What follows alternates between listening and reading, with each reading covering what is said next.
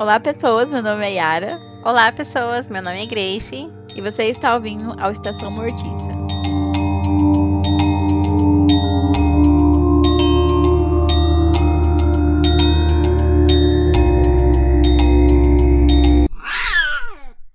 Antes de prosseguir, como de praxe, praxe, de costume, né, Yara? É.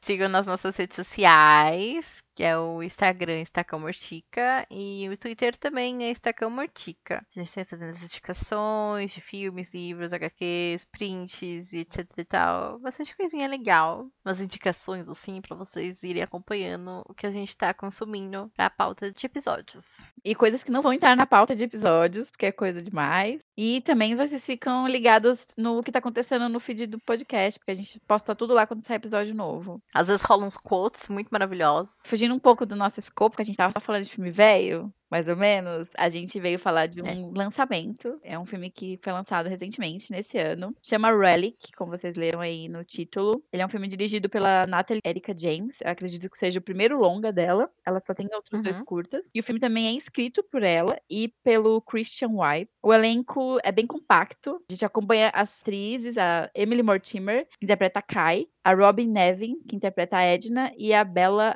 Heathcote, que interpreta a Sam. Então, Grace, qual é a sinopse desse filme que a gente escolheu trazer pra cá hoje? Quando Edna desaparece, sua filha Kay e neta Sam são forçadas a voltar para a casa da família para encontrar pistas de seu paradeiro em meio à confusão causada pela sua demência. No entanto, aos poucos elas começam a desconfiar que não é apenas a doença que está causando essas atitudes, mas talvez uma presença traiçoeira que pretende tomar controle dela. Então, eu e a Grace, nós conversamos brevemente sobre o filme antes de começar a gravar aqui. Mas eu sei que nós duas gostamos. Mas eu queria que a Grace Uhum. desse as impressões dela primeiro, porque eu sei que assim que ela viu, ela me mandou mensagem falando uau, uau, uau. Um ursinho carinhoso com um coraçãozinho. E eu tava muito impactada. Então, Grace, me fala, o que, você achou desse filme? Olha, eu acho que esse filme só foi crescendo, assim, conforme eu fui assistindo. Porque eu achei ele muito enrolado, assim, no começo. Eu lembro que eu pausava horrores pra ficar fazendo qualquer outra coisa. E depois, no, do meio pro final, gente, foi só. Eu ficava tensa, eu ficava desesperada. Eu gostei bastante, foi uma surpresa. Eu sabia que ele tava sendo muito bem comentado por fora. Mas, assim, quando eu vi o começo, assim, eu falei assim, ah, gente, será que é só é tudo isso mesmo? É só um hype desnecessário, né? Então, foi uma surpresa muito bem-vinda. Eu gostei bastante. Até o momento, assim, foi o filme que eu mais gostei de assistir esse ano. Tirando o Host, assim, que eu falei que foi o jumpscare que eu mais gostei. Mas, num parâmetro geral, eu acho que ele foi o filme de terror de 2020 que eu mais gostei. Uhum. E tu? Bom, ele definitivamente tá na minha lista, né, de melhores, até porque não tem muita coisa até agora. Mas o filme é realmente muito bom. Quando eu fui ver, eu tava meio. Não sei, eu tava acreditando que era bom, mas eu tava com um pezinho meio atrás. Eu achei o trailer dele meio estranho, sei lá. E o começo dele eu também não achei tão legal assim. Após terminar o filme, eu posso falar que gostei muito da estranheza que ele causa do começo ao fim. Uhum. O Grace falou, ele vai crescendo. Ele começa num estado pra você começar a ficar incomodado desde já, porque você não sabe muito bem o que tá acontecendo. A relação daquela mãe e daquela filha parece muito estranho. É, a relação da mãe, da que a Kay com a Edna, que é a senhora que tá desaparecida, é muito estranha. Quando você vai entendendo a situação toda, o que, do que se trata, acho que é muito impactante, pelo menos pra mim. Foi muito pessoal essa fui assistindo. Porque eu sou muito Uhum. próxima das mulheres da minha família. Tanto da minha mãe, tanto da minha avó. Então, eu fiquei muito impactada com esse filme pessoalmente. E eu não sabia nada sobre ele, assim, além de ver o trailer assim, com muita falta de atenção. Eu sabia mais ou menos pelos que eu vi as pessoas falando que se tratava de envelhecimento, sobre doenças degenerativas. Uhum. Eu fiquei surpresa com o quanto eu me senti impactada com esse filme. O primeiro contato que eu tive com ele, eu não tinha visto ninguém comentando em lugar nenhum. Eu só tinha visto lá nos torrents o pôster. Aí eu falei assim, que pôster bonito. Sim. Fui cliquei assim lá no YTS. Aí eu li a sinopse e falei assim, interessante. Aí eu baixei e ficou lá pra sempre. E aí, tipo, depois que as pessoas começaram a ter mais contato, aí eu falei assim, é, eu acho que é uma boa pedida pra gente ver agora. Uhum. E foi, foi a pedida, assim, porque eu gostei muito, muito mesmo nele. Demais mesmo. Eu, que nem a Era falou, foi muito uau, uau, impactada e coraçãozinho saindo dos ursinhos carinhosos. Porque, gente, assim, só assistam, por mais que você já tá fazendo episódio sobre ele. Eu acho que é muito importante você ir sem contato nenhum, porque foi isso que eu tive, assim, sabe? Então, tipo, foi uma surpresa assim, total. Eu acho que também nós duas fomos, eu pelo menos fui sem expectativa nenhuma. Eu só fui meio assim, ah, ok. Meio foda-se, na verdade. Então, bom quando eu fui surpreendida por isso. Então, eu acho que eu gostei ainda mais por causa disso. Eu tenho, assim, só pequeninas ressalvas sobre o filme e não é quase nada, porque eu achei ele muito, realmente muito bom. Eu acho a experiência dele, sem conhecer muito a história, muito melhor porque você vai sendo surpreendido ao decorrer do que a diretora vai revelando para você. Acho que já começar pelos spoilers. Que já vai entrar nas áreas de spoilers, porque a gente quer falar de algumas coisas que acontecem no filme, o que representa para nós, né? Não é cagação de regra, é do tipo de interpretação. então, Exato. Então a gente vai falar um pouco mais, adentrar esses detalhes. E acho uma coisa assim mais interessante pra gente ressaltar, que nem você falou antes, que é totalmente interpretativo e pessoal. A gente optou por não procurar, não estudar muito nada além do filme, pra gente falar realmente o que, que a gente sentiu assistindo. Então, uhum. a gente não foi lá muito a fundo na psicobana, no pós-horror, interpretações e signos e significados, etc e tal. Semiótica. Exatamente no feeling. When was the last time you spoke to her? It's been a few weeks. Gran? Mom? Mom! She called me a few weeks ago. I think she was scared. She thought someone was coming into the house.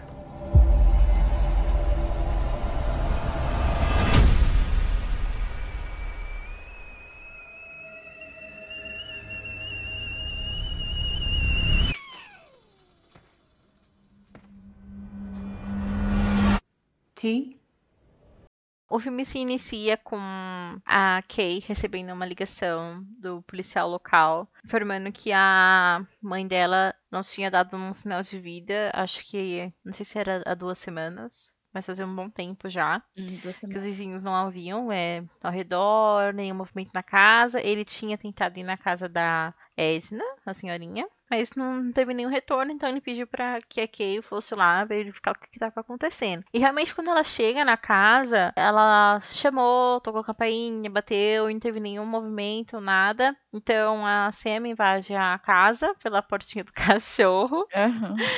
E elas veem que tipo, a casa estava totalmente abandonada, tinha comida podre, e estava tudo desarrumado. Ah, eu pulei uma parte, que é realmente a primeira cena. Que a Edna nua no meio da sala e a banheira enchendo lá. Sim. tipo, aí a câmera vai se aproximando e quando ela olha pra trás, tipo, corta. E aí entra essa cena da Kay indo pra cidadezinha. Eu acho que nessa cena do Natal até já tem aquele vulto que aparece um pouco na casa. Eu realmente não vi o vulto. Não sei, posso estar enganada. Enfim. Pode ter um vulto ou não. Depende da sua percepção. É totalmente pessoal, Yara. Você não entendeu isso. Você vê coisas ou não, da sua cabeça. Vai se você se sentiu ou não, aquelas. Ai, ai.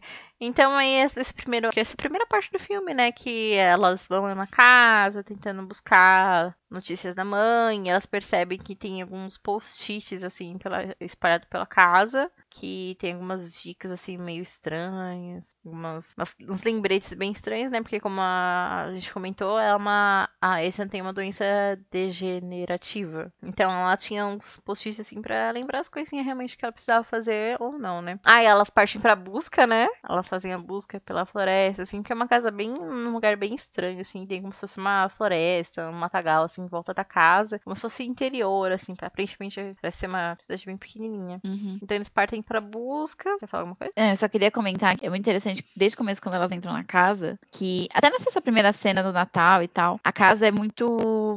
Parece que tem um perigo muito grande naquela casa uma coisa muito à espreita. assim. Uhum. Nos filmes ou em livro, qualquer mídia, assim, o local também é um personagem muito presente, muito assustador. A gente falou isso em sempre vivemos no castelo e algumas outras obras. E eu, eu acho o trabalho que fazem construir essa casa, tipo, mostrar como ela apodrece, é, Uhum. o que tá acontecendo ali, é muito incrível. Tipo, foi uma das coisas que mais me que mais me conquistou mesmo. E eu achei interessante que quando a filha chega, filha a Kay, né? É a Kay?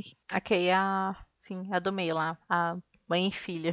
Isso, a mãe. Quando a, a Kay chega, ela chega e ela fica, tipo, meio sem saber o que fazer. Ela até fala pra filha dela, meu, eu não sei o que fazer. Tipo, a minha avó tá desaparecida e eu não sei o Uhum. que, que eu tenho que fazer. Eu tô tentando lidar com a situação. E ela começa a limpar a casa, obsessivamente. Sim. E eu achei isso muito interessante, porque eu notei isso no começo como uma forma dela assumir controle de alguma coisa, nem que seja a, com a limpeza da casa. E isso no final faz mais sentido ainda, porque a casa representa tudo ali o que tá acontecendo. É, sim, é realmente. Eu acho que é muito real isso, porque você tem um parente que sofre de uma doença, não- especifica o que realmente que está acontecendo com ela, com a Edna, mas, tipo, você tem que assumir o con... Meus gatos estão brigando na janela.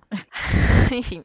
Aí você tem que assumir uma situação, assim, muito difícil do nada, Uhum. que é uma senhora de idade com doença, que está perdida, nem sabe exatamente há quanto tempo, e você fica realmente sem ação. E isso eu acho que é muito real. É, tipo, não é aquela coisa totalmente preparada, assim, não, a gente tem que começar assim, assim, assado, tem que assumir o controle, fazer exatamente isso, isso e isso. Elas estão ali tentando fazer o que pode, da maneira que pode. Tipo, elas até falam, ah, a gente largou os empregos, se afastou pra vir aqui, e ninguém sabe exatamente o que, que tá acontecendo. Até o momento que ela volta do nada. Uhum.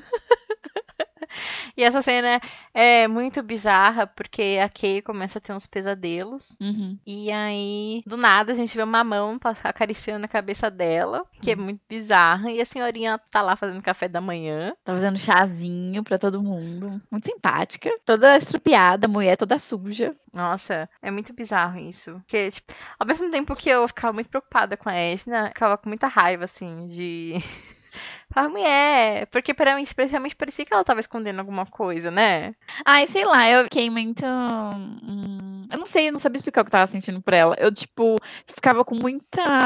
Sei lá, eu ficava muito mal por ver ela naquela situação, que parecia muito que ela tava numa situação muito vulnerável. Uhum. Eu posso estar sendo totalmente equivocada. E também, tipo, ela tá perdida, ela começou a falar umas coisas estranhas depois, eu comecei a achar mais bizarra ainda. O único momento que eu achei que ela tava escondendo alguma coisa foi quando a médica foi lá, examinou ela e ela parecia super ótima. Uhum. Porque tirando isso, no, no resto do filme, tirando alguns momentos de alívio, por exemplo, ela dançando com a neta, que foi super fofinha essa cena. Ela tá parecendo sempre muito mal, tá parecendo muito triste. E aí eu começava a ficar meio mal por ela, assim, eu não conseguia nem sentir raiva Uhum. dela. Eu ficava mais tipo, meu Deus, o que tá acontecendo? Vamos conversar? Uma terapia? Não sei. um médico. Ai, exatamente. Eu acho que tinha muita coisa guardada ali entre as três. Uhum. Porque as três, não- nenhuma parecia ter uma relação super próxima e saudável a ponto de sentar e conversar todo mundo. Era sempre numa ofensiva, assim, sabe? Até quando a, a Kay encontra sangue nas roupas da Edna, ela tenta conversar e a Edna, pela situação dela, assim, em si, pela doença, etc e tal, ela ficou um pouco na defensiva. Eu acho que é normal de um idoso agir dessa forma, né? Porque acho que nenhum deles quer admitir que realmente tá precisando de ajuda e preocupar os Sim. parentes, etc e tal. Aí a Kate meio que extrapola a situação. Tipo, a senhorinha tinha acabado de voltar, tava super cansada, fazendo as velhinhas dela lá. E aí ela.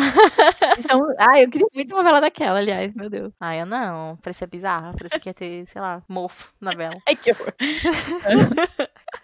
E aí a Kay surta, assim, sabe? Tipo, ela ultrapassa todos os limites de compreensão, assim, com a mãe dela. E, e acho que ali foi um ponto, assim, de meio que ruptura. Porque a partir dali só foi ficando mais tensa a situação entre as duas. Até o ponto que ela descobre que ia ser mandado pra um asilo. E aí meio que. Era só uma coisa que ia só se gravando com cada cena que passava no filme, assim, entre a relação entre a Edna e a Kay. Aí depois a, a fica estranha com a Sam. né? Ai, é muito doido. É muita coisa que deveria ser conversada, e mas nenhuma das três tinha. Nenhuma das três cedia, assim, pra que essa conversa acontecesse. É verdade. Só queria comentar uma coisa. Mano, é muito claro desde o começo como a Kay tinha um problema com a Edna e a Sam tinha um problema com a Kay. É, parece uma Uhum. coisa meio geracional, assim. Eu achei muito interessante como uma uma influencia a outra, tanto nas relações quanto no modo de agir. Então, a Kay, por exemplo, falando assim: ah, a Edna tinha muito me ligado e falado que ela achava que tinha alguém na casa. E aí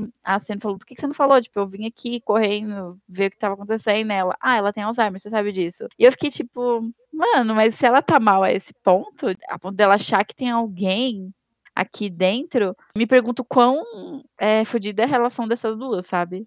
Até quando Uhum. tem aquela cena dela olhar embaixo da cama, que eu fiquei muito tensa. Sei lá, um livro cai na cabeça da Kay, ela já fica surta com a mãe dela, falando, você fez de propósito, você fez não sei o quê. E a Ed, tipo, não, não, não fiz. Ela pode até ter feito, sabe?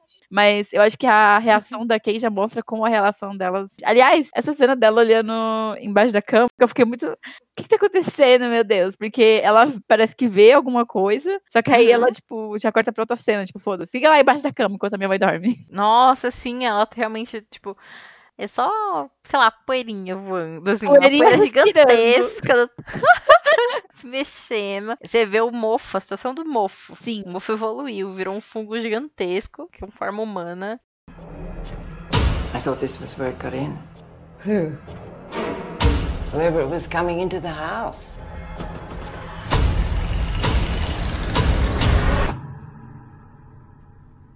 A gente precisa falar de uma cena que acho que é logo na primeira noite que a Edna volta pra casa. Uhum. E a Kay acorda com um barulho na casa e ela vai ver o que, que tá acontecendo. E aí tá a Edna parada na frente da porta, Uhum. com o cabelo jogado totalmente pra frente. Sim. Eu fiquei, gente, que porra é essa? Eu fiquei muito assustada no começo, porque eu, eu pensei que ela tava de costas, tive a impressão que a cabeça dela tava virando, só que não, ela tava só tirando o cabelo da frente. Uhum. E aí tinha um vulto atrás. tipo, tem muita coisa acontecendo tinha. nessa cena. Nossa, eu acho essa cena muito boa, tipo, muito bem filmada. Nossa, maravilhosa. Tem o vulto atrás da Kay que você consegue ver.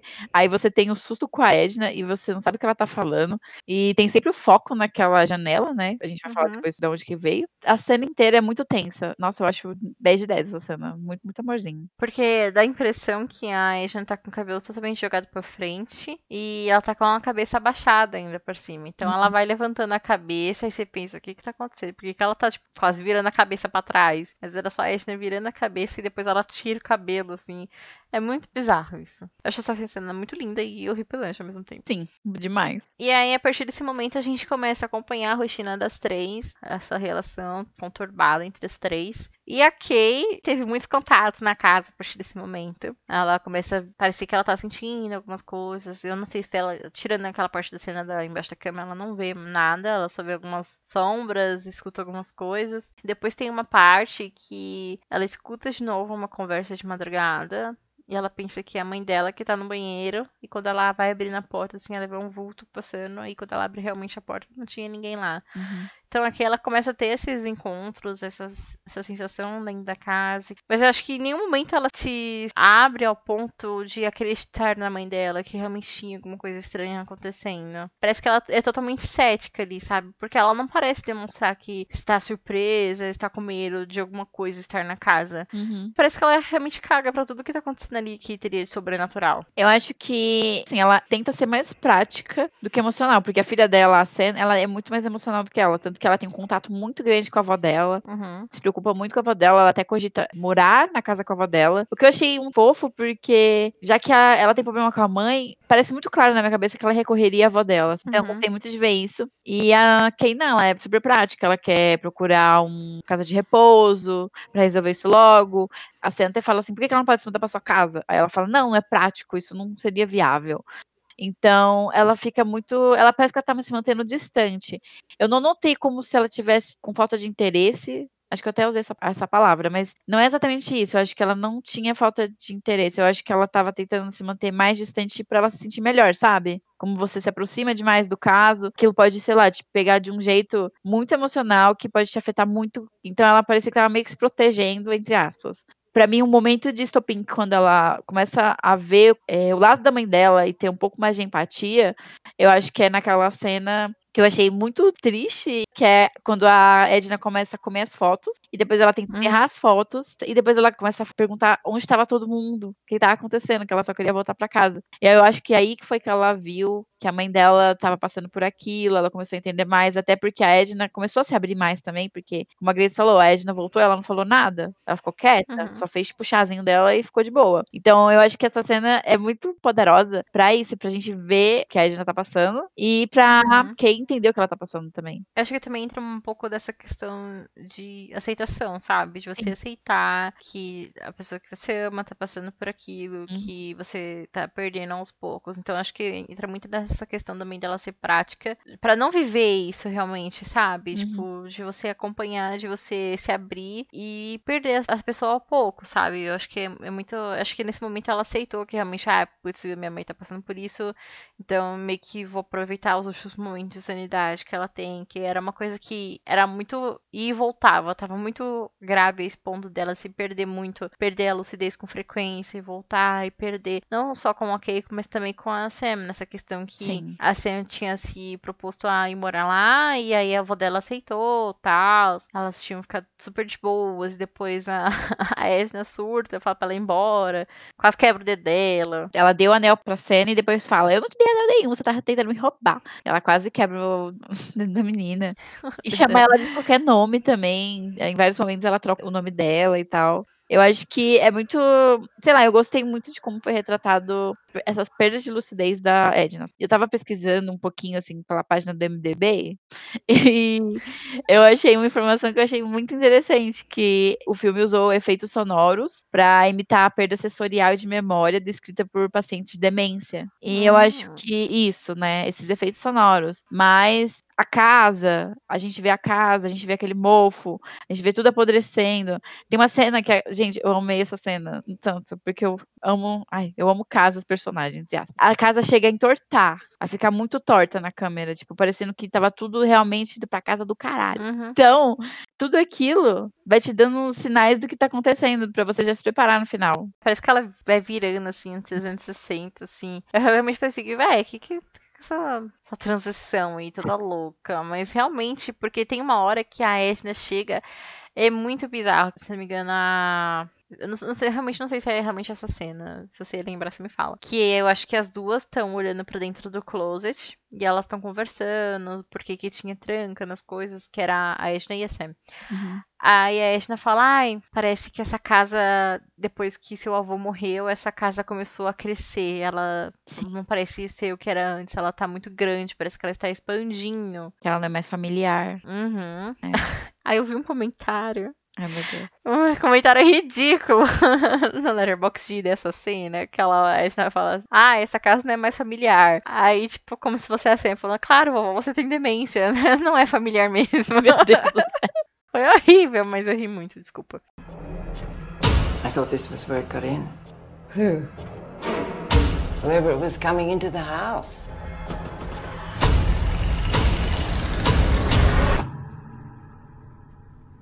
Tem um vizinho, geralmente ele ficava fazendo companhia pra Edna. Ele era. Aparentemente ele tinha a idade da Sam, assim. um- Ele já tinha, ele já tinha 18 anos. Ele tinha acabado né? de fazer 18 anos. Sim, quando ele era menor, ele sempre fazia companhia pra Edna. E depois, quando elas voltam pra casa pra fazer a busca pela Edna, etc e tal, a Sam chega a ter uma conversa com ele e pergunta o que, que tinha acontecido, por que, que ele não ia mais visitar a avó dela, etc e tal. E ele fala que não quer comentar sobre isso, mas aparentemente isso ficou muito na cabeça da Sam, que ela vai lá na casa dele e conversa com o pai do menino pra tentar entender o que, que tá acontecendo, o que, que se aconteceu alguma coisa entre os dois, o que, que a avó dele poderia ter feito. E aí o pai do menino fala que eles estavam brincando de esconde-esconde. E quando chegou a vez do, do menino se esconder, ele se escondeu dentro desse closet. Que as duas ficam encarando, se encarando lá no, no closet. Que depois a Edna fala que parecia que a coisa tinha se escondido lá dentro. Então era um cômodo assim meio que peculiar, não sei se essa pode ser a palavra. Então aí o menino ficou lá dentro e a Edna trancou ele lá e esqueceu do moleque, né? E ficou por horas e horas lá dentro preso. Então a Sam já tinha essa sensação de estranha nesse closet. Então ela volta pra casa e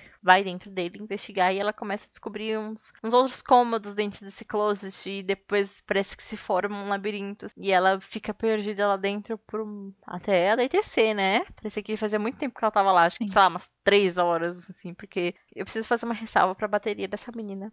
Porque ela tava com a lanterna ligada por muito tempo e o negócio não acabava nunca. Sim, nossa, ainda bem, né? Pra sorte dela. Ai, gente, essa é a única parte fictícia desse filme, porque o resto é tudo tra- retratado com uma naturalidade, mas essa lanterna ligada no celular, assim, gente, todo mundo sabe que isso não é real. Né? Nossa, não mesmo. Se fosse o seu celular antigo, Yara, né? Durar cinco minutos com essa lanterna. Gente do céu. Eu nem entraria lá com o celular. Eu sei lá.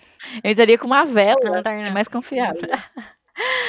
Essa cena é perfeita pra mim. A cena dentro dessa casa. Porque parecia uma coisa assim muito de labirinto. E Uhum. depois a gente vai acompanhando, assim, conforme ela vai explorando. Com muito desespero, por sinal, esse labirinto. Que era umas coisas assim que, tipo, a, a cena quebra uma parede, parece que ela cai no teto e depois ela cai pra lateral da casa. Era umas coisas assim que, tipo, realmente condiz com que a avó tinha percebido que a, a casa estava se expandindo e, e era uma expansão, assim, parecia que. Eu acho que não parecia, realmente acho que retratava como a, a doença estava se agravando, assim, sabe? Porque, como a Era falou, a, a casa realmente parecia um personagem e acho que retratava toda a situação que estava acontecendo ali. Eu acho que também a questão da casa aumentar e também representa um pouco a perda do marido dela, né? Porque pelo que deu a entender, fazia pouco, não pouco tempo, mas tipo, fazia alguns poucos anos, sei lá, que ela tava sozinha ali, tipo, totalmente sozinha. Então, eu acho Uhum. que a solidão meio que começou a afetar ela dessa forma também, além da doença. Como eu moro aqui sozinha agora, ó, uma casa que eu tinha uma companhia constante. E ela Uhum. parece cada vez maior por conta disso também, sabe? Eu peguei muito isso quando ela começou a comentar sobre. E também o tanto de coisa que ela guarda naquela casa. É muito uma coisa de querer se manter no passado, não quer parar de se agarrar àquilo. E depois ela começa a comer as fotos, enfim. Aí já tem todo esse rolê. Tudo realmente retrata tanto a Edna quanto a, a doença, né? Uhum. Porque a casa em si já era uma casa grande. E depois, com tudo que vai acontecendo, isso meio que representa muito a solidão delas. E também retrata muito a questão do filme, que pra mim foi muito questão de abandono, aceitação, solidão, etc. Mas a gente vai falar mais pro final. Então aquilo era uma coisa muito gigantesca, assim. Tanto que você. Você para pensar, "Mas aquilo não é possível, sabe? Porque é uma coisa muito grande. Desde o começo, como a gente falou que a casa era meio estranha, como a casa representa a doença da Edna e tal. E isso, pra mim, fica muito mais nítido quando aquela podridão, aquele mofo nojento começa a aparecer por todos os cantos possíveis. E quando ela volta, dá a entender, pelo menos pra mim, que ela tava perdida dentro da própria casa, né? Uhum. Quando ela Sim. volta, ela já tá com a podridão no próprio peito dela. Então ela já tá totalmente contaminada com aquilo. Quanto mais a casa vai ficando mofada, mais a Edna vai ficando meio menos lúcida e mais a situação vai ficando mais escabrosa. Uhum. Tudo vai ganhando uma proporção muito grande, porque a Edna vai pirando de uma forma muito gigante, tanto com aquela solidão, tanto com aquela situação da doença. E as Uhum. meninas começam a ser afetadas de formas diferentes. Acho que a Kay começa a sentir mais isso. Eu acho que até por uma coisa do tipo, ela tá mais próxima da mãe dela, no sentido geracional, talvez. E a Sen começa a ser muito afetada por conta da preocupação também. Ela não sabe o que fazer. E ela começa só a, ter um sentido de curiosidade para ver o que tá acontecendo e como ela pode ajudar. Tanto que é por Uhum. isso que ela que é a pessoa que entra no, no closet e acha toda a casa por trás da casa. Achei muito Stranger Things, parabéns. Ai, sim, porque isso foi em questão de acho que, um, o quê? uns três dias do tempo que a Edna tinha se perdido dentro da casa, até o momento dela ser totalmente contaminada tanto pela doença quanto pela podridão, mofo, etc e tal. E isso, tipo, foi escalonando assim de um jeito muito rápido, assim. E como afetou realmente também a mente dela. Apesar que quando ela perdia a lucidez, era mais com a Sam. Sim. Ela, a Edna nunca atacou a Kay. Uhum. Aí quando elas têm esse, essa reconciliação, já, tipo, era questão, assim, de alguns minutos pra ter esse encerramento. Acho que foi aquilo que fez ela se... Pai, tudo bem, a gente se reconciliou, agora, tipo, eu meio que posso ir em paz, entre aspas, assim. Que aí ela já fica totalmente contaminada pela doença, que quando elas voltam pra casa, a Kay vai fazer um jantar, assim, pra elas descansarem, porque teve toda aquela, aquela treta emocional, e a Sam tá perdida faz 200 anos lá dentro da casa. Mas é verdade, ela já tava ali, tipo, se fosse eu já tinha tido ataque de ansiedade e medo de pânico lá de escuro e já tinha morrido ali dentro mesmo. Gente, eu pensei muito nisso quando eu tava vendo. Eu falei, gente, a Grace não ia durar um minuto.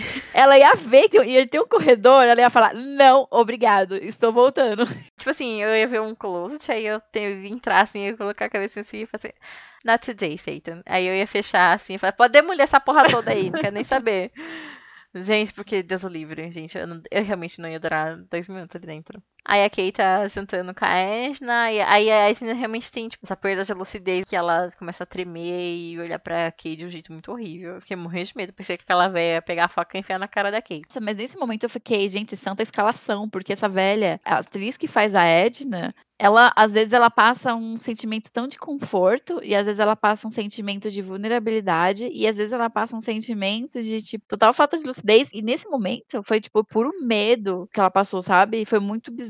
O modo que a mamãe ela olhou pra Kay foi muito assustador. Eu fiquei muito preocupada. Eu não sabia o que ia acontecer quando ela começou com aquele olhar, mas eu falei assim, pronto, já era, sabe? Quando ela começou a olhar daquele jeito, Uhum. a coisa já evoluiu pra outro lugar que já não tem mais volta. Porque todas as cenas que ela foi agressiva com a Sam, nunca chegou naquele ponto, assim, de realmente parecer que ela ia fazer alguma coisa. Ela acho que ela nunca chegou a ser agressiva, assim, não tipo de ação, ou de fala, ou alguma coisa, assim, mas o olhar dela, tipo, realmente de, de agressividade, de. Parece que era é um animal selvagem. Não tem outra palavra. Parece um gato de mato, assim, totalmente selvagem. E aí.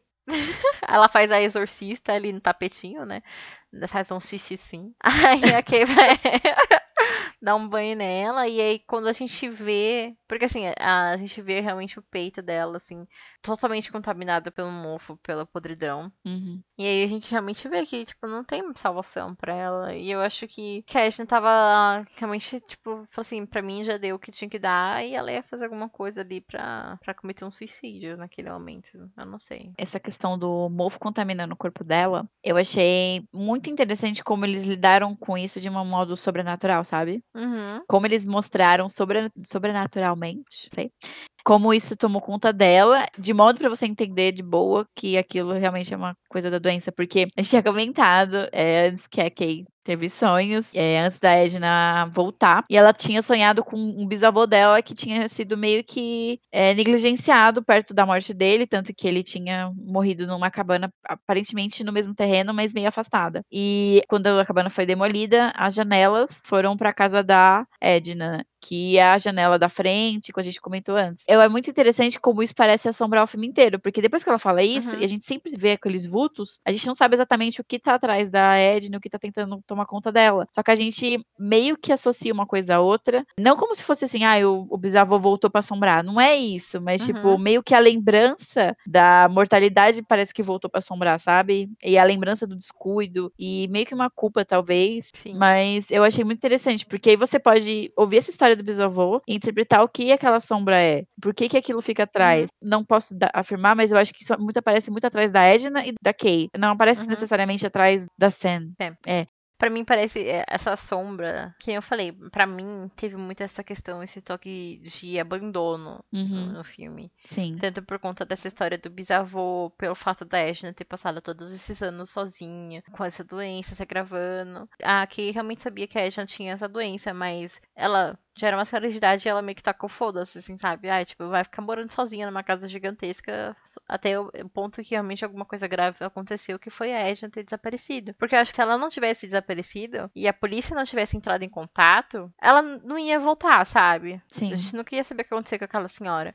Então, eu acho que esse vulto retrata muito essa questão do abandono, de culpa e essa questão da mortalidade que você falou, porque a Kay tá vendo a Edna, se- indo aos poucos. E aí depois, conforme vai, é, ela tá convivendo com a mãe, eu acho que ela não aceita a doença, ela tem essa questão da culpa, porque ela sonha muito com o avô dela falecendo na cabana. Então eu acho que é, é muito sentimento ali que nunca foi explorado, trabalhado, nunca teve essa conversa, que eu falei, tipo, elas não tinham essa proximidade a ponto de ter uma conversa realmente de coração. E é muito interessante você falar isso dela pensar do avô e quando ela começa a aceitar teve um descuido com a mãe dela também, a mãe dela está doente e a Edna, coitada, está totalmente tomada. Tem uma cena que mostra o avô na janela da cabaninha e mais pra frente no filme, quem troca de lugar com o avô, com o bisavô no caso, é a Edna. Então você vê a Edna na, na cabaninha. Então Uhum. você meio que vê que aquilo já fez sentido na cabeça dela. Ela já entendeu o que tá acontecendo. Agora é só Uhum. ela tomar, tipo, provi- providências, ou não, tipo, é, é mais ela se situar quanto a isso, sabe? E, mas eu Uhum. aquele negócio da sombra que você falou de ser a culpa e a solidão, nossa, achei perfeito. Esse filme fala muito sobre isso, sobre solidão, sobre cuidar das pessoas que você ama, ou sobre não cuidar. Que nem a gente tá um pouco mais na questão do meio do filme, que a Kay vê que a mãe dela tá doente, que a Sam fala, ah, por que, ela não pode ir pra sua casa? Ela fala, ah, não, porque ela é uma pessoa que precisa realmente ser vigiada o tempo todo. Mas aí quando ela vai pro asilo, ela fala, ah, ela é uma mulher super ativa, ela consegue se virar sozinha. Então ela realmente tá querendo, tipo, passar essa responsabilidade para outra pessoa. Ela não quer assumir os cuidados com a mãe. É muito ambíguo a situação, como a Kay se sente em relação à mãe dela. Parece que, tipo, ela quer estar presente, mas ela não quer realmente estar ali. Eu acho que ela tava fazendo mais por obrigação, sabe? Do que realmente, tipo, ter essa questão de carinho. Ai, não sei, porque assim, para mim, essa cena do, do Casa de Repouso me mostrou muito uma coisa do, de cuidado do jeito dela. Porque depois tem, até tem a cena dela chorando no carro e tal. Porque eu acho que, por exemplo, se a Edna já tá nessa situação do tipo, ela tem. A Kay, eu acho que chega a falar que ela tem Alzheimer. Uhum. Se ela tá já nessa situação, do tipo, ela some por, sei lá, duas semanas, não dá pra uma pessoa dessa ficar sozinha. Nem que seja enquanto a Kay trabalha, sabe? Uhum. Então eu meio que entendi essa parte. E mesmo que ela seja uma senhora muito ativa, mas é muito perigoso, ela sumiu, sabe? Ninguém Uhum. sabe onde ela tava. Imagina se essa mulher some, tipo, real oficial. Ninguém sabe onde ela tá e alguém acha ela e ela não sabe explicar quem ela é. Eu achei esse sentido de preocupação muito coerente. Então Uhum. por isso que eu não culpei tanto quando ela falou de casa de repouso e tal. Eu acho que realmente é que, sei lá, Hum, é que assim, no meu meio que eu vivo, na minha bolha, não é muito aceitável você mandar seu pai ou sua mãe para uma casa de repouso. Na minha bolha. No caso, não teria nem condições e nem, sei lá, meios para isso. Uhum. Mas ao mesmo tempo eu entendo como a Kay pensou naquele momento, sabe? Porque realmente, uma pessoa assim, ela precisa realmente de ter uma pessoa ali todo dia, toda hora para cuidar dela. Apesar de não ser viável, porque as pessoas trabalham, têm vida e tudo mais, sabe? Até para Uhum. sustentar a própria mãe dela e ela mesma. Ah, eu, é que, assim, é muito difícil a gente é, opinar sobre isso, porque nenhuma das duas teve um- uma situação a esse ponto, sabe? De Sim. Precisar de ter uma doença degenerativa e precisar mandar alguém embora. Uhum. Embora aquela, ai que horror. Mandar alguém pra uma casa de repouso. Mas, assim, eu acho que tem é, situações específicas que realmente requer é, cuidados de enfermeiros e médicos e acompanhamento. Ai, mas, assim, eu não sei. Eu acho que a Asha não tava a esse ponto, sabe? Porque ela se Sim. perdeu dentro da casa por toda essa questão. Eu não sei se, tipo, se ela tivesse ido pra casa da Kay ou pra casa da Sam, eh, seria um... mais fácil lidar com toda essa situação, sabe? Sim. Porque, tipo, a a casa também afetava ela em todos os sentidos. Uhum. E não é questão de, de demônios e possessão que tá afetando a pessoa. Mas eu acho que ela não ia se perder no apartamento, tá ligado? Pra Uhum. ela sair da casa dela e sair andando é, sei lá, rapidão. Mas ao mesmo tempo, no caso dela, tipo, as pessoas veriam, as pessoas iriam reagir, tanto que quando não viram ela, já começaram a falar: "Ei, cadê, cadê a mulher?". Já foram na polícia. Eu acho que é um tópico muito muito delicado. Eu acho que não cabe a nós julgar, mas assim, no meu lugar onde eu posso interpretar e falar bosta, eu meio que interpretei dessa forma. Ai, gente, isso aqui é totalmente achismo. É, Muito achismos, porque a gente não passou por essa situação. sim. É muito complicado, eu acho que vai muito da consciência de cada um e do que é melhor pro momento. Sim. Mas pra mim, no momento, a Edna não precisaria ir pra uma casa de repouso, por enquanto. Naquela situação ainda, acho que ainda dava pra dar uma segurada, uma amenizada, assim, porque, gente, é um idoso que passou sua vida inteira naquela casa, casou, passou pela perda do marido. Ela não iria sair dali, Uhum. de jeito nenhum. Ela preferia ficar perdida nos corredores, mofando. Sim.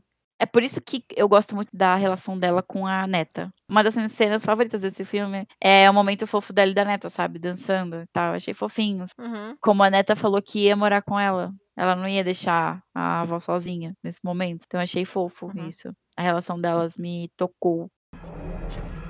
I thought this was where it got in. Who? Whoever it was coming into the house.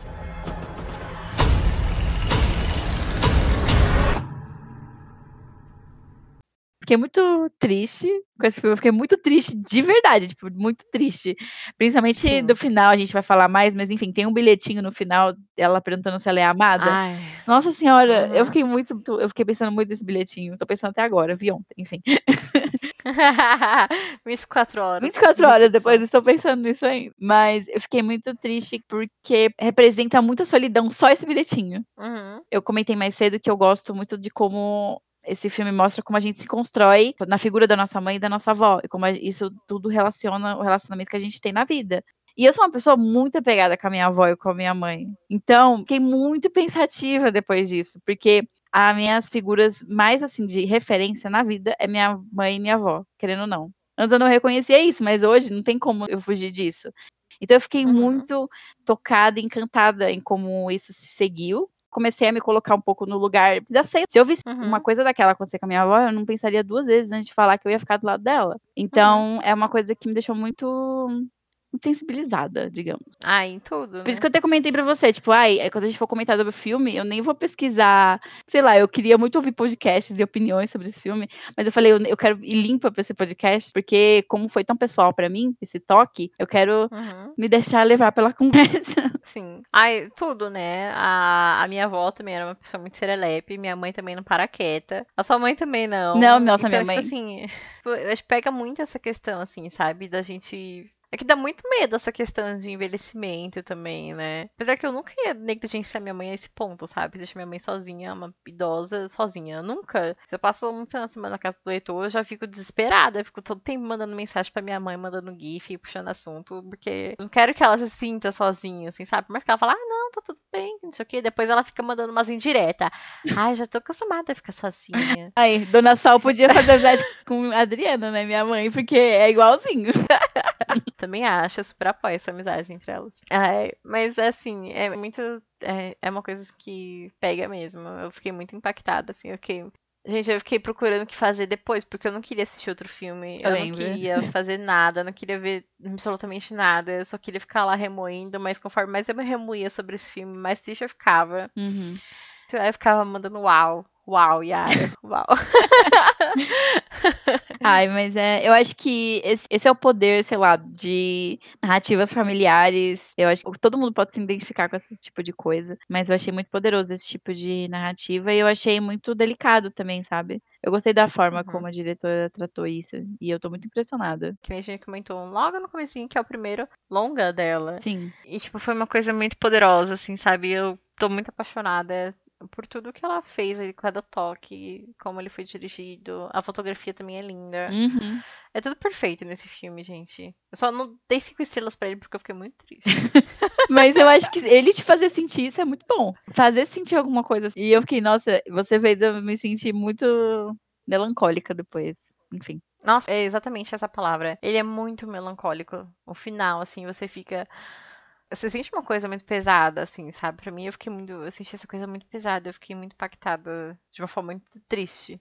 Não que seja ruim, mas é o ponto, assim, sabe? É que, tipo, eu sou muito little bitch de coisas que envolvem relacionamentos. Uhum. Não é relacionamento amoroso, mas eu amo coisa que reforça coisas de amizade. Por isso que eu amo Naruto. Ai, sim. Aquelas. Perfeito. minha comparação. Isso é uma desculpa pra meter nada em tudo. É igual eu querendo falar de crepúsculo em qualquer ocasião que pode. Mas eu achei a comparação perfeita. É perfeito.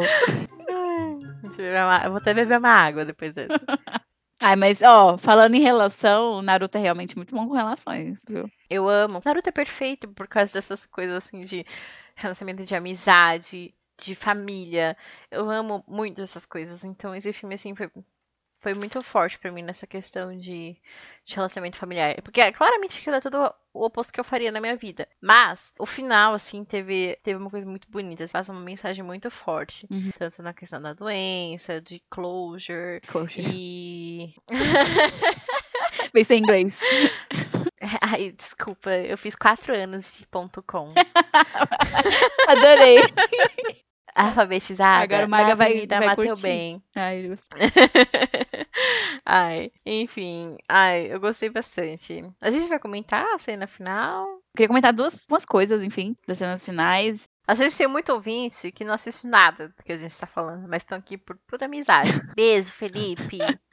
Enfim, na cena final, eu queria comentar sobre quando a Edna começa. Calma, calma, calma. Para, para, para, para, para. para. A gente tem que narrar a cena final, Yara. Ai, meu Deus. Você é melhor nisso que eu, então vai. Bom, voltando para uns 20 minutos atrás, Ai, quando Deus. a gente falou A cena- virginiana, caso alguém tenha percebido, daquelas, né? Signo não importa muito. uns 20 minutos atrás, a gente falou que a Sam tava perdida nos corredores da casa, e a Edna fez um exorcista no tapete lá. Então, aí mostra a, a Kay levando a Edna pra tomar banho e tal. E logo em seguida, a Kay vê pelo tro que tem assim em cima da porta que a Edna tava se machucando. Então ela tenta invadir ali a porta, arrombar a porta pra fazer a Edna parar de se machucar. A Edna dá um perdido ali. E depois a gente descobre que a Edna entrou onde a Sam está perdida. Ela entrou num closet nos, nos corredores ali dentro e tá lá. Aí quando a Kay encontra a Edna dentro desses corredores, a Edna já tá totalmente perdida totalmente perdeu a lucidez. Ela parece realmente um bicho. Eu falei que ela parecia um gato selvagem. Exatamente essa referência. ela realmente parecia realmente uma pessoa selvagem, parecia um bicho. E ela começa a perseguir a Kay, e a Kay se perde lá dentro, depois elas encontram a Sam, e aí elas estão tentando fugir desse labirinto de corredores e portas trancadas. Aí aqui até fala, ai, a, a, a vovó que está vindo, mas ela não é mais ela mesma. E ela aparece rastejando, assim, é realmente uma coisa muito horrível de se ver. Ela tá se rastejando no chão, fazendo uns barulhos esquisitos. Aí elas fazem um buraco na parede, né? Aí elas pulam, assim, pra dentro da casa, de volta. A Edna começa a atacar a Kay, assim, tentando. Eu não sei se ela tá tentando matar a Kay, mas ela tá agredindo a, a filha dela. Aí a. Acho que é a Sam que bate nela? Eu não lembro. Acho que as duas batem nela. Elas pegam um pedaço de cano é. que tava perdido no corredor e. Mas a Kay na, que dá o golpe Edna. final, que ela deixa ela apagada. Tipo, não apagada, mas deitada no chão lá. É incapacitada de se mover, né? Porque elas estão batendo na cabeça da senhorinha. A Edna cai, e aí elas aproveitam pra ir embora. E aí quando dá o zoom no bilhetinho de Eu Sou Amada, mano, gente. Caralho, não, tá, não tem como. Aí ela, ela pergunta, né, como a Grace falou, ela tinha vários bilhetinhos durante a casa. De Eu Sou Amada ou não é um dos questionamentos dela. E aí a Kay volta pra ficar com a mãe dela no final. Ela ia fugir com a Sam. É, ela ia fugir. Aí quando elas iam passar pela porta, ela vê o vitrô, que era o vitrô da casa do bisavô dela, que foi negligenciado e acabou morrendo sozinho na cabana. Uhum. Então, acho que aquilo fez o estalo, assim, nela, né? Tipo, Sim. eu não vou cometer o mesmo erro. Então, ela volta pra passar os últimos momentos com a Edna. Como a gente comentou, ela tava toda mofada e tal. Até mijou preto lá, fez o exorcista. Aí ela começa. Acho que a Edna chega a tirar alguns, algumas peles dela. Aí depois a Kay começa a tirar. Ela carrega a mãe dela primeiro, né? No colo até a cama. Uhum. E ela começa a tirar peles, parece que mortas, da Edna. Uhum. E começa só a aparecer, tipo, uma caveira preta envelhecida. E a Edna fica isso, essa caveira preta, quase morta, sem conseguir nem falar. E eu acho, Uhum. nossa, eu acho muito bizarra e muito bonita essa cena. Ela parece que ela tá meio que aceitando o que tem ali Uhum. dentro. Por exemplo, a Edna tá desde o começo se de- é, deteriorando por conta da doença. E ela não queria aceitar em momento nenhum. E aí, quando ela começa ela mesma a tirar as peles, parece que ela tá finalmente entendendo o que tá acontecendo dentro dela, né? É, nossa, entendi completamente, assim, entre muitas aspas, até onde você pode entender alguém. E começa ela mesma a tirar aquilo pra saber o que tá acontecendo por trás da mãe dela e pra aceitar aquilo e pra aceitar também a morte da mãe dela. Eu gostei muito dessa cena. Eu acho, assim, eu vou roubar um comentário do Letterboxd que o cara falou assim que esse filme também retrata muito como você se torna, você se perde quando acontecem essas doenças e você fica parecendo realmente uma casca do que você era antes. Sim, nossa, Então essa muito. cena retrata, retrata muito isso, porque realmente parecia um- uma casca oca da Edna. Ela realmente não era mais quem ela foi. E ali foi o momento de aceitação das duas. Uhum. Porque a Kay começa a tirar toda essa pele morta da Edna. E ela é o único momento assim que retrata hum, uma questão de toque e de carinho. Porque ela vai tirando e ela chega a fazer carinho na mãe dela, dá um beijo. Sim. E nesse momento, assim, quando a Kay ia fugir, você dá pra ver no olhar da Edna que ela tá com um olhar, assim, de aceitação e de carinho também, parece. Não sei. Tava muito esquisito. Ela não tava expressiva. Não, não só isso, ela não tava nem a casca dela, mas ela tava meio. Sabe quando você tem uma máscara de rosto no seu rosto? Aí tá meio molenga, só que você não pôs direito. Aí você tá meio torto. Não sei, tava ou menos isso pra mim, sabe? Como se alguém tivesse jogado uma Uhum. massinha no teu rosto e você fez o buraquinho do olho.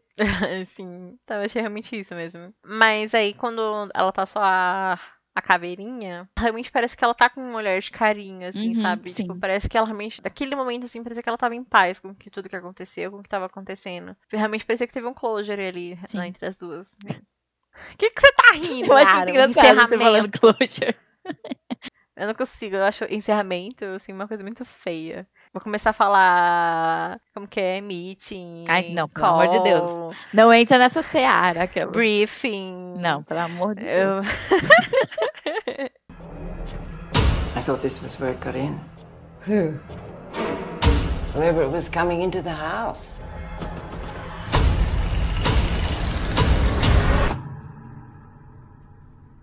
Ai, mas aí tem essa cena. Aí a Sam consegue voltar pra casa. Acho que ela ia voltar pra, pra buscar a mãe dela, né? Mas aí ela vê essa cena das duas ali e ela acaba ficando. Aí tem essa cena que as três fazem, tipo, uma deita do lado da outra pra aguardar a Edna falecer. E elas ficam enfileiradas, do tipo, fica a Edna, a avó, fica a Kay, a mãe, e aí fica a Sam, a filha, né? Fica, Uhum. tipo, meio que enfileiradinhas, como se fosse o ciclo da vida. Teoricamente, o ciclo da vida Ai, nesse sim. sentido. E eu gostei muito.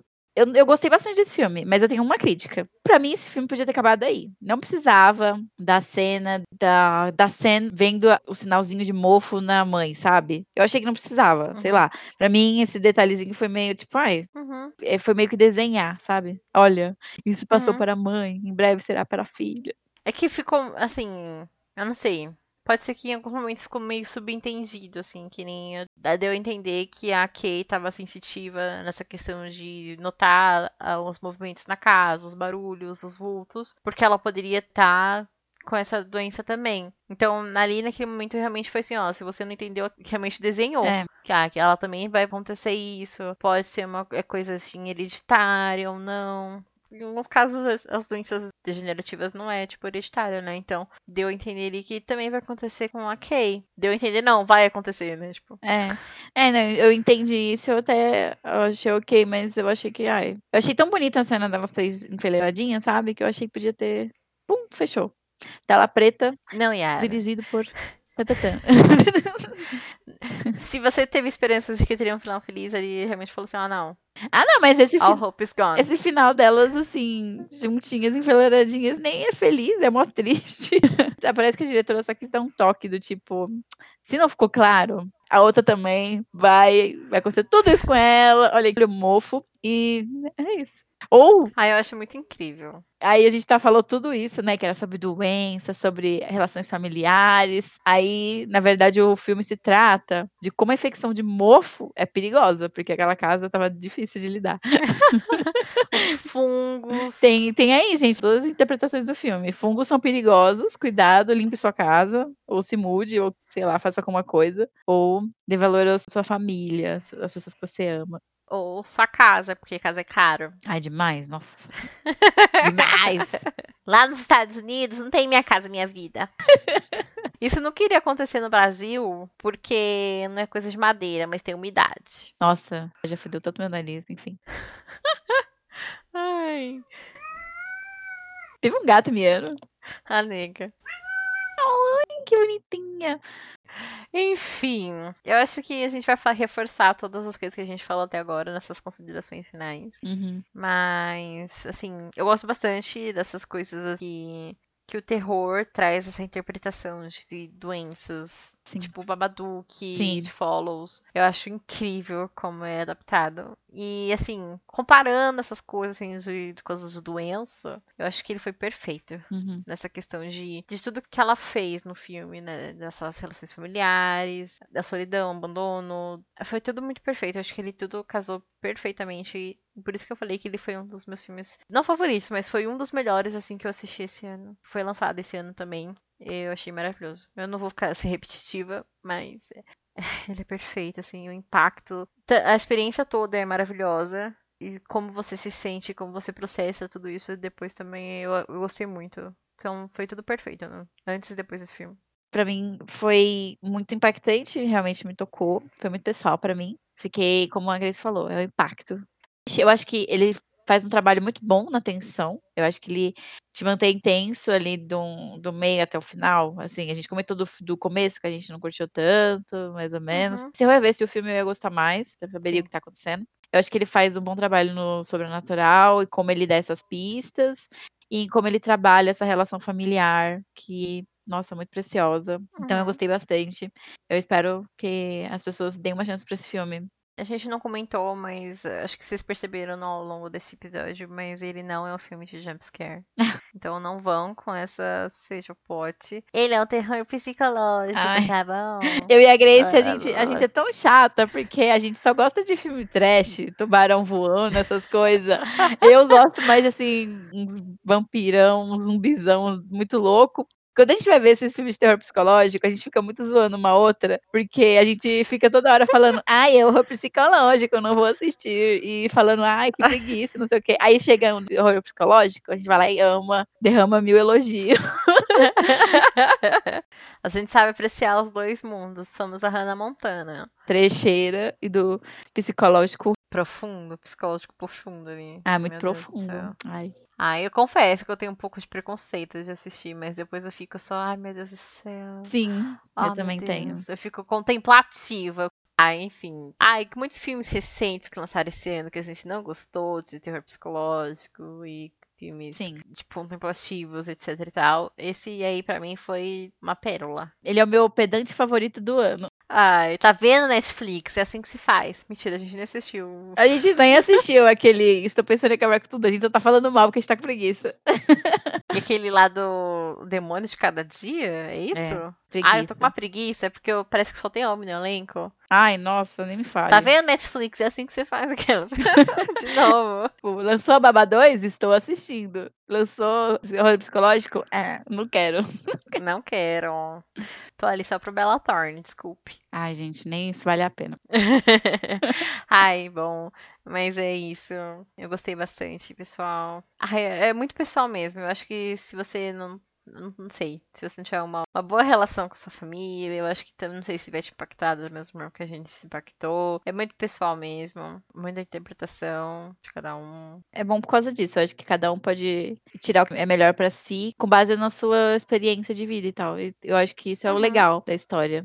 Tem gente que tá gostando, tem gente que não tá gostando, mas eu acho que no geral é, é legal dar uma chance. Eu acho que vale a pena. E é um filme super curto também. Ai, Ah, por falar em. que eu tinha falado nos comentários do Letterboxd, eu vi umas pessoas comparando ele com Hereditário. não, não, não concordo. Eu não sei porquê. Eu vi uns quatro comentários sobre isso, de comparando ele com Hereditário. E, gente, pelo amor de Deus, não tem nada a ver. Se vocês vão com essa expectativa, já corta. É porque tem vovó Cristo. estranha, é, família, sei lá, o povo é doido. Não concordo, mas enfim. E ambos os filmes, a relação familiar das duas são uma merda. Mas aí, aí, aí é um monte de filme. Sim, eu acho que isso é a única coisa em comum entre eles. Porque de resto, gente, não tem uma seita satanista atrás de você, aquelas. Ninguém vai roubar seu corpo. Tirando a doença. É. Aí, ó, tá vendo, Yara? Eles são parecidos, aquelas. Mentira. eu realmente, ele é um terror psicológico mais drama. Uhum. Não de sobrenatural e espíritos e. Apesar de ter o sobrenatural muito bem feito. Mas não. Mas não. Uh-uh. Não, não comparem. E não vão com essas expectativas. Eu acho que vai, que nem a gente sempre fala aqui, vai de porta aberta pra essa experiência que vai ser maravilhosa. É uma experiência muito gostosa. Não é gostosa assim, mas você vai ficar triste, mas vale a pena. É um sofrimento que vai valer a pena. Você vai assistir e vai ser horrível, mas você vai gostar. Exatamente. Ai, recomendamos. Vão sem expectativa, porque eu acho que nada vale a expectativa, nem coisa boa. Então, é isso. Eu acho que vocês deveriam levar em conta essa consideração, porque a gente só trouxe filme trecheira. É o único filme cabeção que a gente falou até o momento. É. Então, pra ser o primeiro, eu acho que vale a pena o risco aí. É, Não é nem o risco, assim, é uma coisa muito boa. Uma indicação preciosa. Assistam. E comentem depois no nosso Instagram, Estacão Mortica, porque a gente gostaria de saber se as pessoas estão gostando desse filme. E o Twitter, Estacão Mortica. Exato. Então é isso, pessoal. Espero que vocês tenham gostado desse episódio. Não teve muita brincadeira, porque é um filme muito contemplativo e poético e sensitivo. Mentira, não é nada disso, é só tristeza mesmo, mas é um filme muito bom. Terror Para de Yara. atmosférico, mosquinha. Mosquinha, vela, dedo cortado, xixi preto, infecção de urina. Mentira. Yara, para de ir. Ai. É, mas é um filme muito bom, muito bom. É, a atuação da senhorinha da Edna é maravilhosa. Ai, todas eu gostei bastante. Só a cena que ficou mais de boa, mas. Eu não, não vou falar mais nada, porque senão a gente só vai ficar falando que ele é perfeito, que ele é maravilhoso e triste. Mas ele realmente é tudo isso, mas vale a pena conferir. Sem expectativa, depois de tudo que a gente falou, hein? É, vamos sem expectativas, de coração aberto pra essa bomba de tristeza. Mas é isso, então, gente. Obrigada por ter ouvido até aqui. A gente ficou muito feliz de falar sobre esse filme hoje. Até a próxima semana e tchau! Tchau!